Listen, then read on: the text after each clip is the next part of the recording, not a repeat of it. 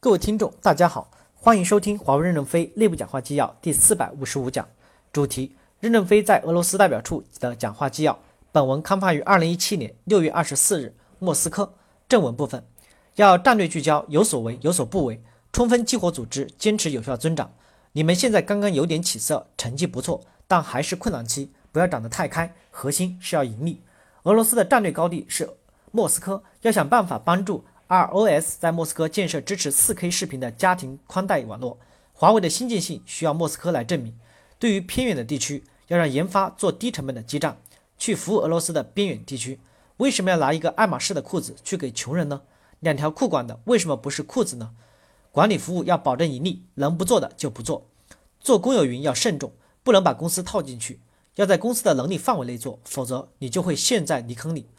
E b 机尤其要聚焦，特别是在俄罗斯，先纵深做透一个行业，不要管什么五个行业，纵向发展，横向在同行业中发展。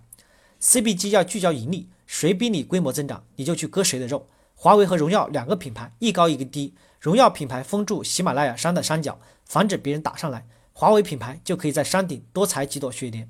但在海外销售，不要坚持两个品牌，否则宣传费用太重。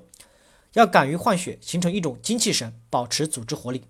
俄罗斯是战斗的民族，我们一定要让俄罗斯有所有员工充满激情，不激情不战斗就没钱，激情战斗的钱多一点，这就是精神文明。我们是选拔制而不是培养制，要明确岗位的任职资格标准，做一个指引表，缺什么自己就去补什么，不合适就淘汰。干部要从基层打上来，没做过项目管理的，原则上就不要提拔成干部了。过去我们说让听得见炮声的人呼唤炮火，现在改成让听得见炮声的人指挥战斗。没做过的项目经理怎么指挥战争？感谢大家的收听，敬请期待下一讲内容。